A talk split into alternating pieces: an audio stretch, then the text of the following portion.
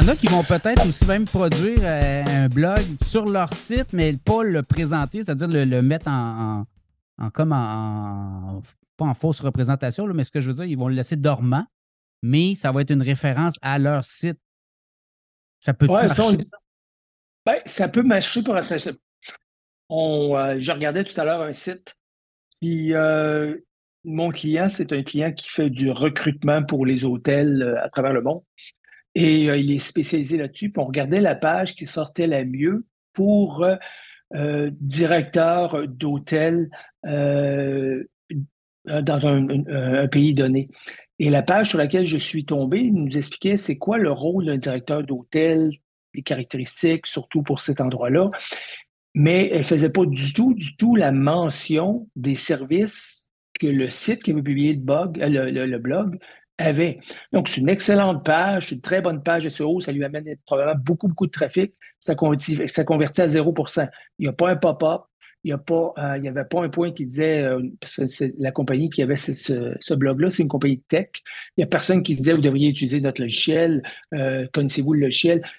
Si tu écris des blogs, il faut que tu t'en serves pour amener le client à te connaître, à découvrir ta marque, puis peut-être à essayer ton produit. Si tu écris un blog pour écrire un blog pour t'amener du trafic, ce n'est pas mauvais parce que du trafic, ça peut augmenter toutes les pages, donc ça renforce l'autorité de votre site.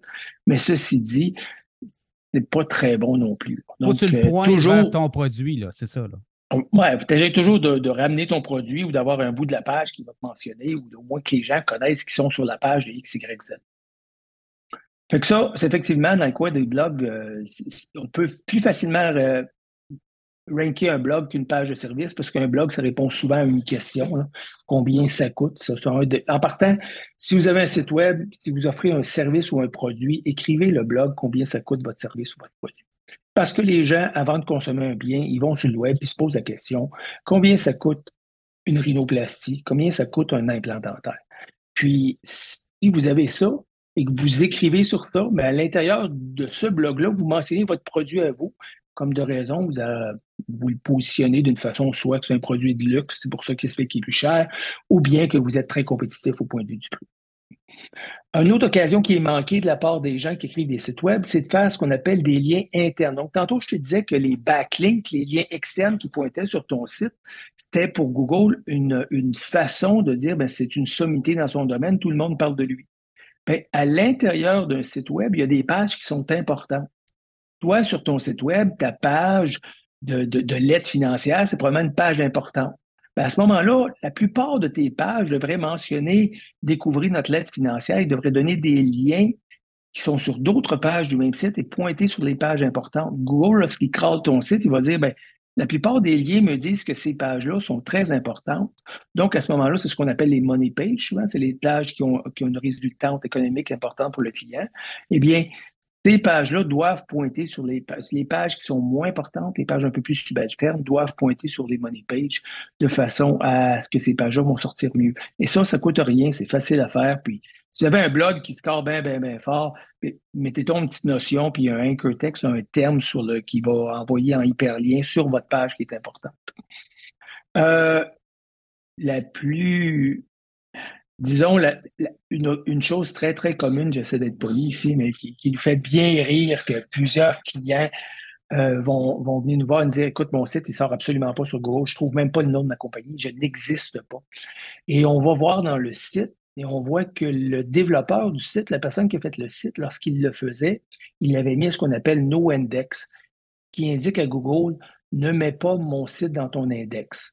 Ça peut être parce qu'on travaille dessus, ça peut être aussi parce que c'est un site que tu ne veux pas montrer à personne, mais c'est un outil de travail. Il y a plusieurs raisons pour mettre un site à non-index, mais souvent, c'est parce que le site n'est pas terminé, donc on ne veut pas que Google le, découvre, avant qu'il soit terminé.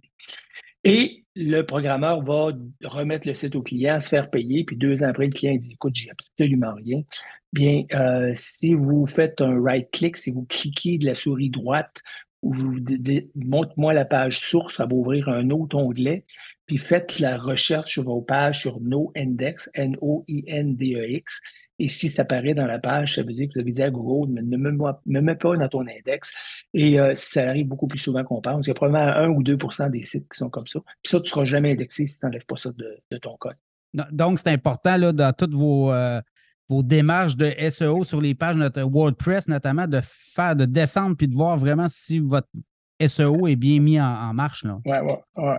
Puis si vous, si vous, si ça semble trop compliqué, vous arrivez sur Google dans la barre de recherche, écrivez site S-I-T-E, deux points, pas d'espace, le nom de votre domaine. Donc, site, deux points, pas d'espace, ProStar SEO, pas HTTP, seulement ProStarSEO.com, le pur domaine.